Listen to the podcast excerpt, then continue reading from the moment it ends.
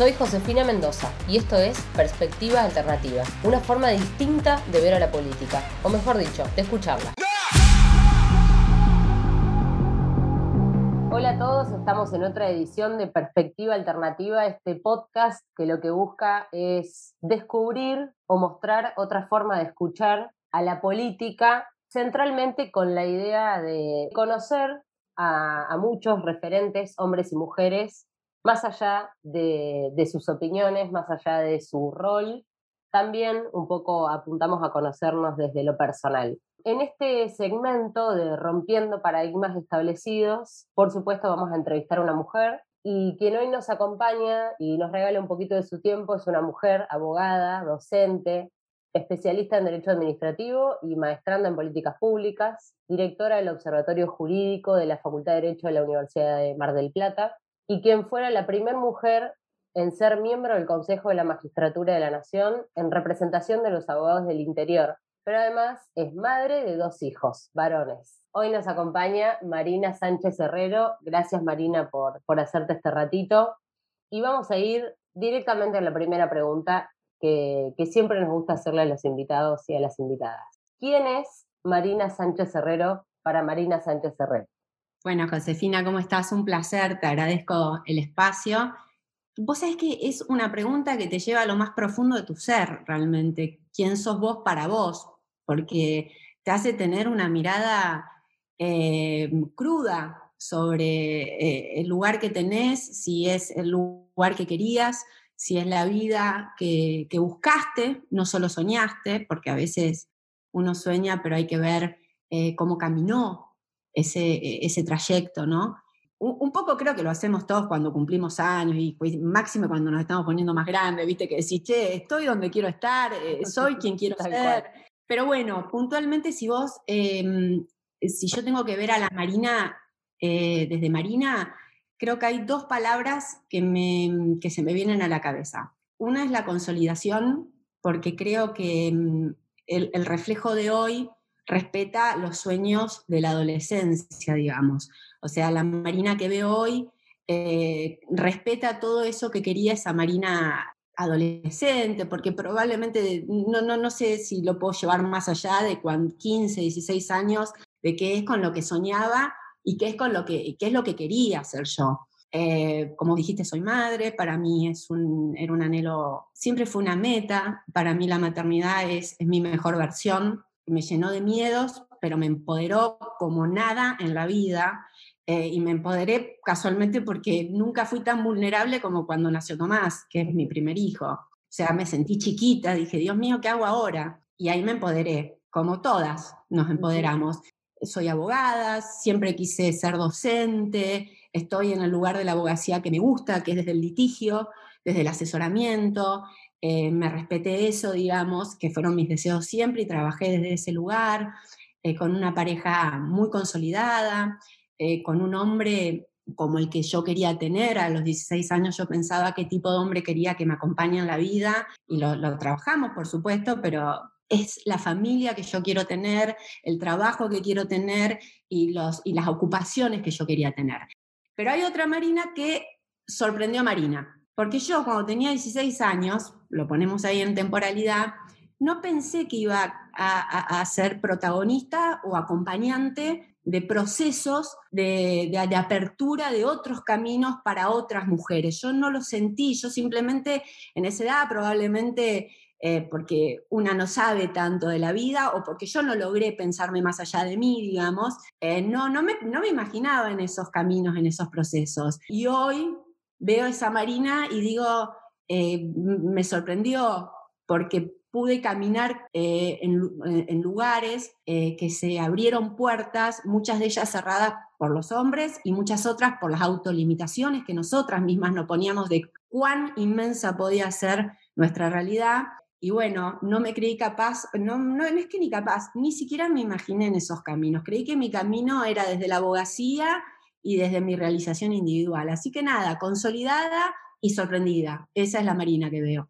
Bueno, impecable descripción para, para conocerte un poquito más. Y además, como decíamos al principio en la presentación, Vos fuiste la primera mujer en ocupar un lugar en el Consejo de la Magistratura en representación de los abogados del interior, pero además competiste con todas listas encabezadas por hombres. ¿Por qué crees que tu situación fue excepcional y en qué crees que hay que trabajar para que estas situaciones ya no sean excepcionales? Un poco lo que vos decías, ¿no? Cómo hacer que esto de abrir camino haga que, no sé si, ojalá empiece a ser la regla, pero para no ser tan ambiciosas en el corto plazo hay que seguir abriendo caminos, ¿no? Bueno, mira, José, me parece que ahí hay dos cosas importantes. Primero, yo no dimensioné la importancia de una mujer en ese lugar hasta que caminé el país y vi lo que generaba en las otras mujeres que yo sea la única candidata mujer y que sea la primera vez que una mujer podía ocupar ese lugar. El cargo mío, a diferencia de otros estamentos, como por ejemplo los legislativos tienen más, ven como más común la participación de mujeres en sus lugares, digamos, lo han trabajado muchísimo, pero mi estamento, digamos, la que representa la boda del interior del país,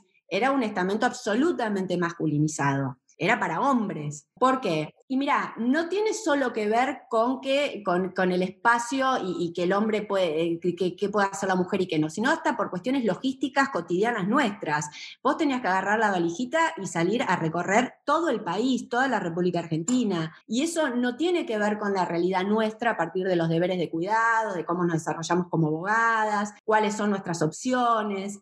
Entonces la realidad es que era un cargo con un perfil profundamente masculino, por lo que implicaba, porque no era solo la campaña salir a recorrer el país. Vos después durante el ejercicio del cargo tenías que estar permanentemente recorriendo el país, además de que el cargo se ejerce y se desarrolla en, una ciudad distinta a la que yo vivo. Bien, que no era un tema menor tampoco. Pero aun cuando fueras de, capital, digamos, eh, que, en realidad no podría ser porque era voz del interior del país, pero ponele que tuvieras cercanía eh, con capital, tenías que recorrer el país, tenías que salir a Tierra del Fuego, Jujuy, y era indistinto el destino. En esa lógica, claramente era un perfil masculino. Las mujeres no lo hacíamos. Y me parece que lo importante de, mi lugar, de haber podido ocupar ese lugar y haber ganado por votación de los colegas de todo el país, es esto de la apertura de puertas, ¿no? Que no tiene que ver con otra cosa más que se puede. Porque yo en algún momento de la primera pregunta te dije, hay muchas puertas que nos cerramos nosotras mismas, creyendo que no es nuestro lugar, que no es nuestro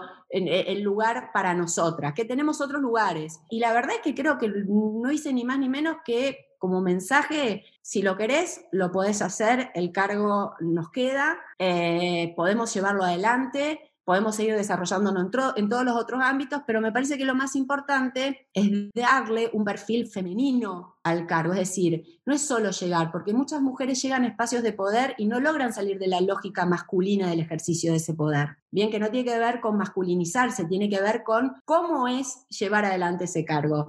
Me parece que lo importante de todas nosotras es que cuando llegamos a determinados espacios de poder con una fuerte impronta masculina, femenizar esos lugares. Femenizar no es solo demostrar que cualquiera de nosotros lo podemos hacer, y yo creo que hoy no hay duda de que cualquiera lo puede llevar adelante. Eh, me parece que feminizar es darle la impronta nuestra.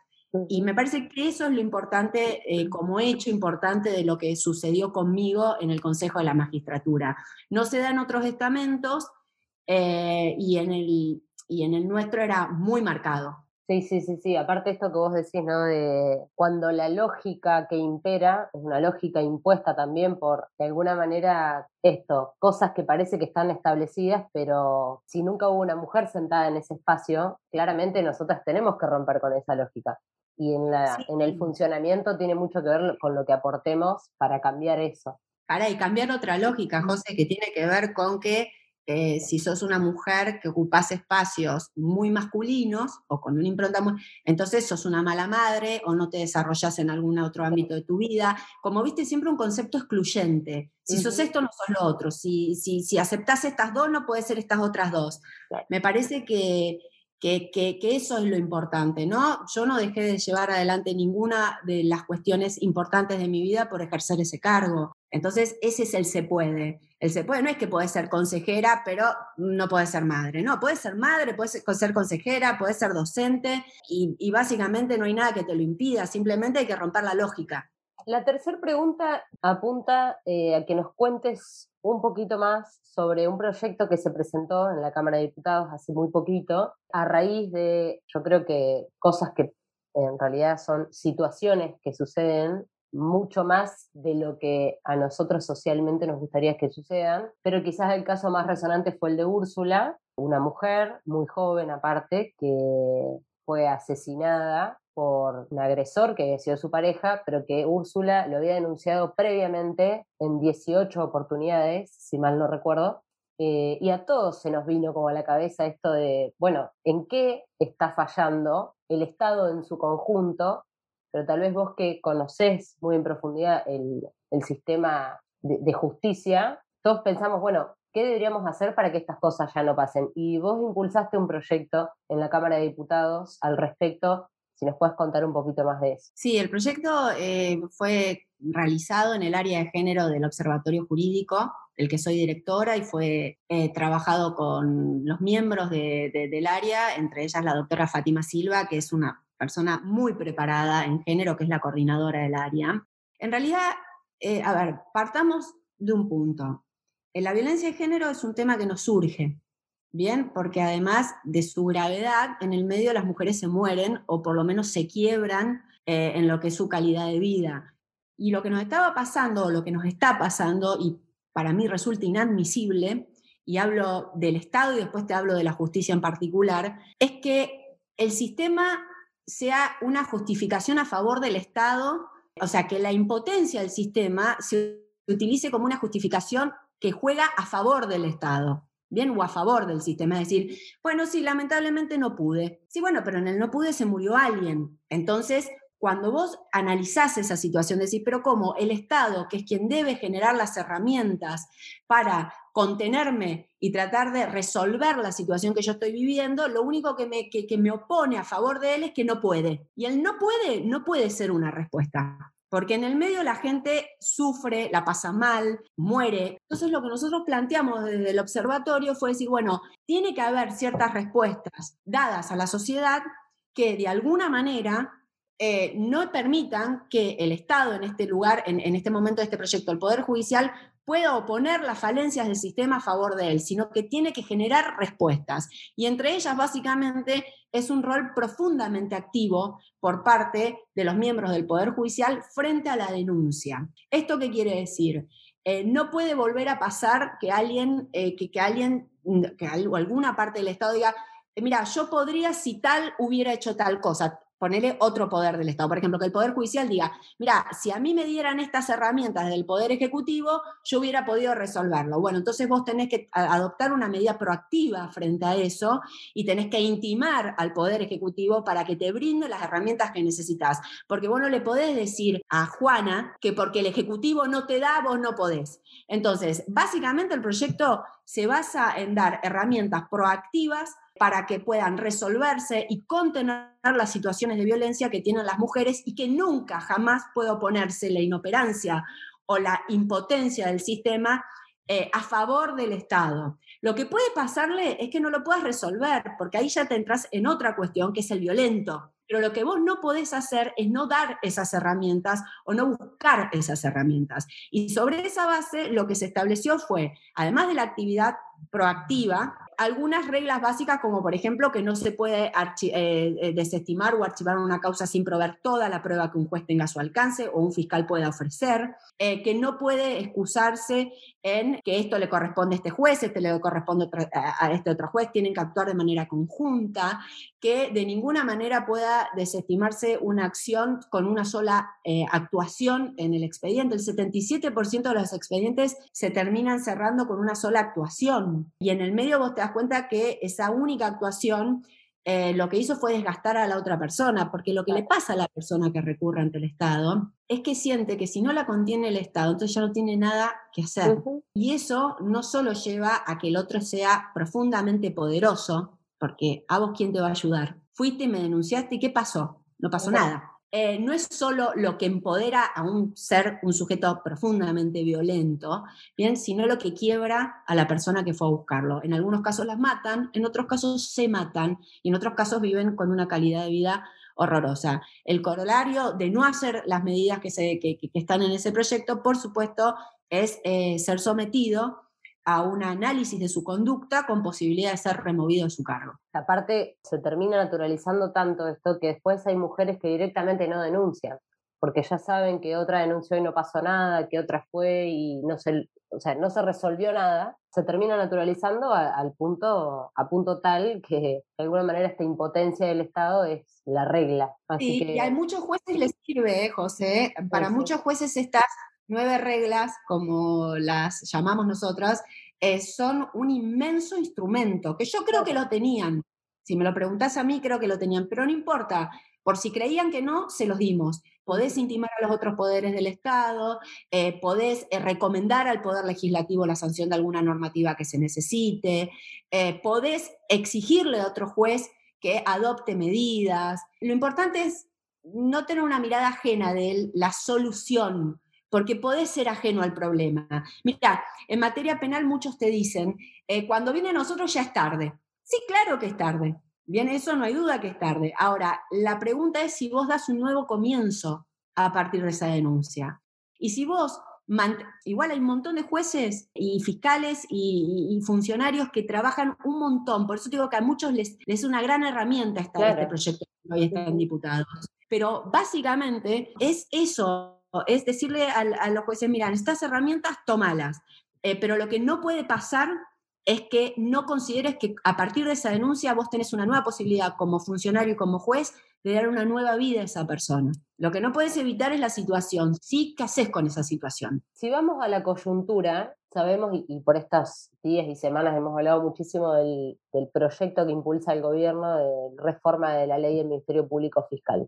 ¿Qué opinión te merece a vos esta reforma? El sentimiento es tristeza, el sentimiento es mucha tristeza. El Ministerio Público Fiscal parece un tema técnico. Eh, de hecho, está bajado como una cuestión técnica. Que cuánto tiempo dura, qué potestades les damos, que quién lo revisa, que quién parece técnico. De hecho, parece ajeno a lo que hoy le pasa a la sociedad, porque mucha gente te dice, a mí qué me importa, se están peleando entre ellos por ver si son tres votos más, cuatro votos más. La realidad es que es un tema técnico y que la sociedad lo ve como ajeno a su realidad. En realidad, el problema que nosotros tenemos con este proyecto, o con este proyecto que está impulsado desde el gobierno, no es un tema técnico, es un concepto de Estado, es un concepto de institución, es un concepto de poder. Probablemente haya muchas de las cuestiones que tiene ese proyecto, como por ejemplo la duración del mandato del procurador, son debatibles. Para vos a lo mejor es quiero estabilidad absoluta como la de un juez, y yo, por ejemplo, considero que no tiene que tener estabilidad absoluta.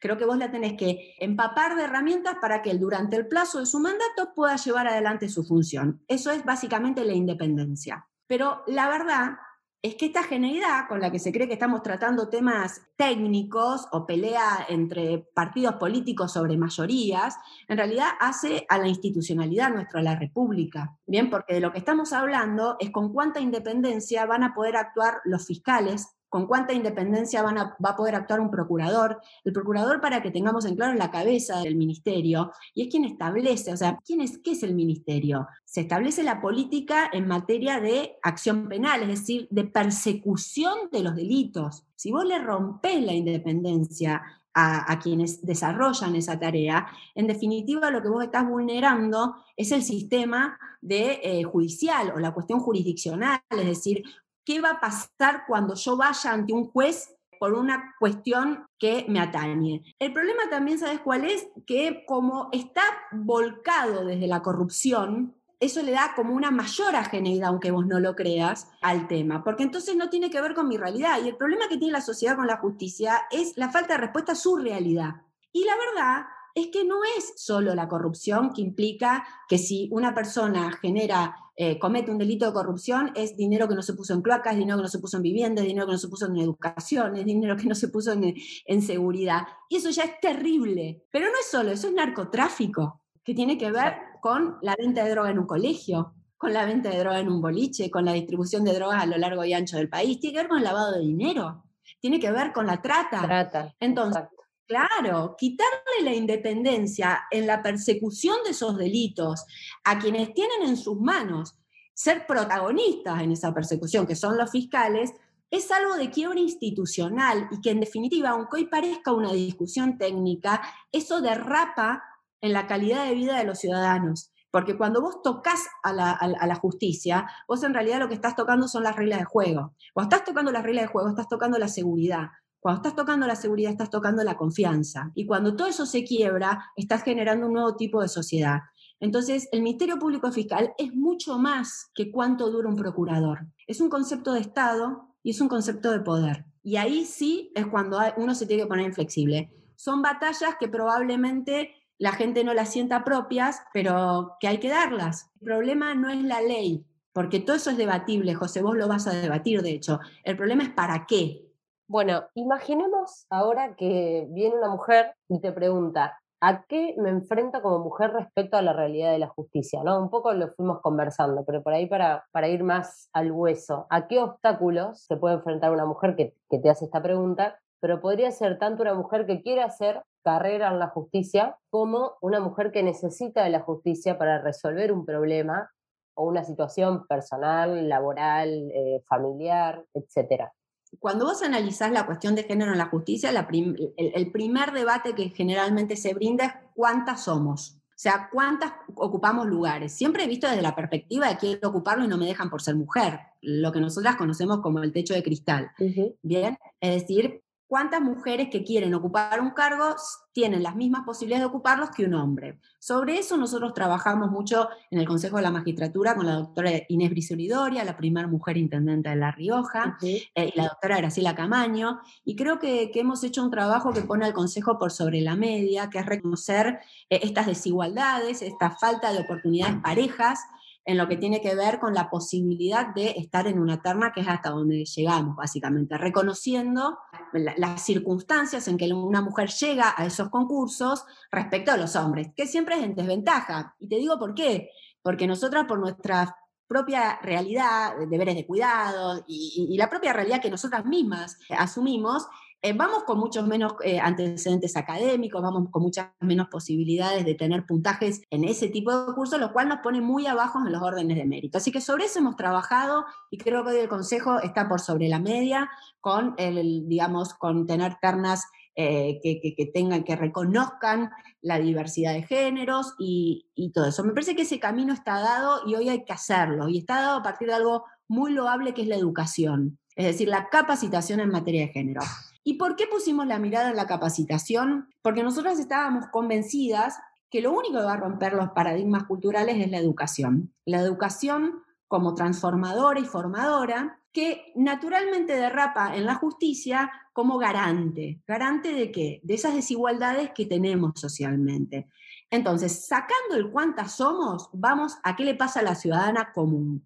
Y el problema al que se enfrenta es frente a aquellos funcionarios, jueces y abogados, porque nosotros también formamos parte de esa lógica del expediente, no nos podemos correr de esa realidad porque escribimos básicamente, que no han logrado romper esos paradigmas. A lo que ella se puede enfrentar es a una justicia que aún tiene que revisarse profundamente en todos sus fueros, en todas sus instancias, respecto de cuál es la perspectiva de género que se tiene al momento de resolver las causas.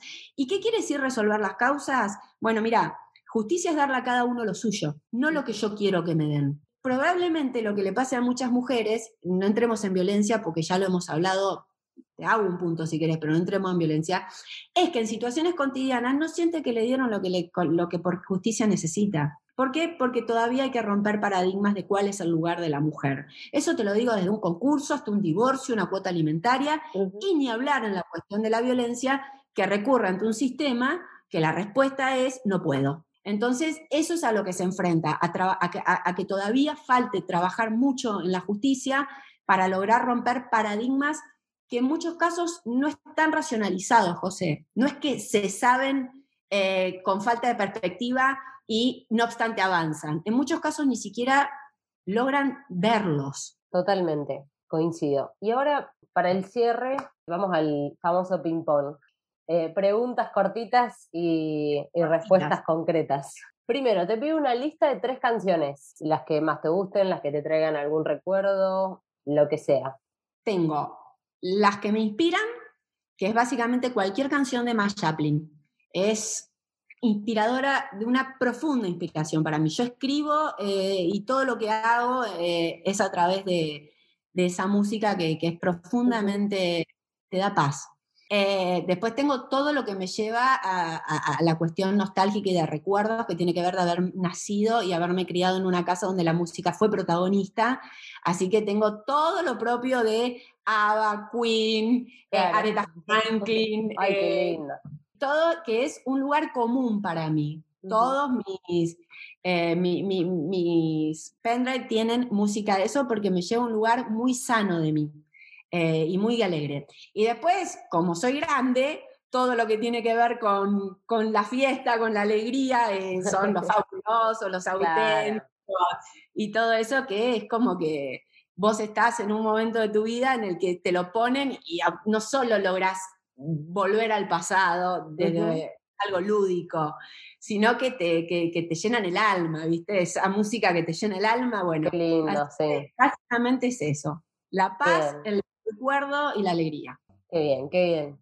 Un libro. Libro, eh, mira, hay un libro que yo leí de muy chiquita que me lo regaló mi abuelo paterno Emilio, que se llamaba Corazón.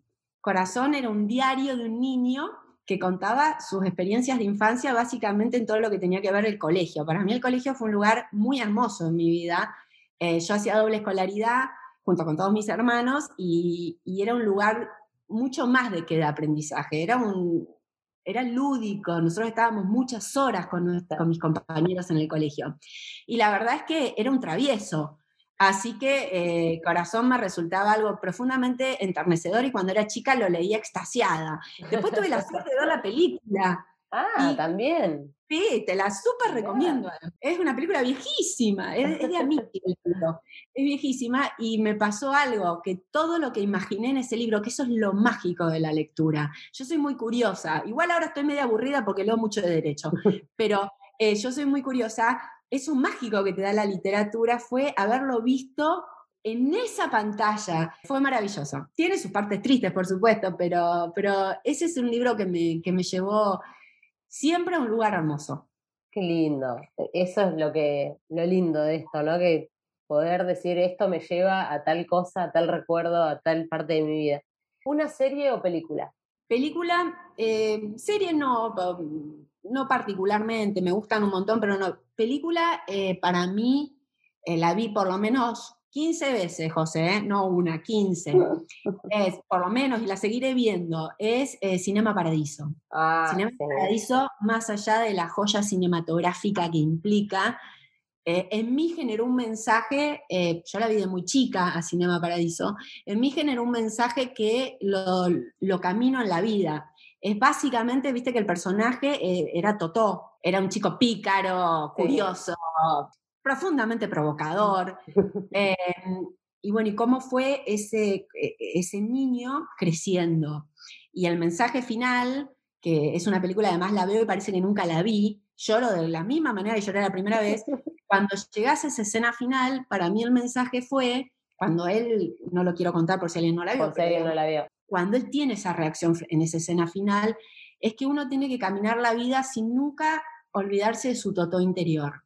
Que me parece que es lo más importante. caminar la vida en esa inocencia, pero básicamente en esa irreverencia, que a mí me encantaba. Y es un personaje sublime para mí. Y que también es bueno no perderla a veces a la irreverencia, ¿no? Por supuesto, por eso no hay que olvidarse nunca del interior. Después la vida, José, nos lleva a medir, básicamente por lo que uno se come. Pero te vas midiendo, básicamente, no mucho Hay que saber qué batallas dar, pero no por eso perderlo.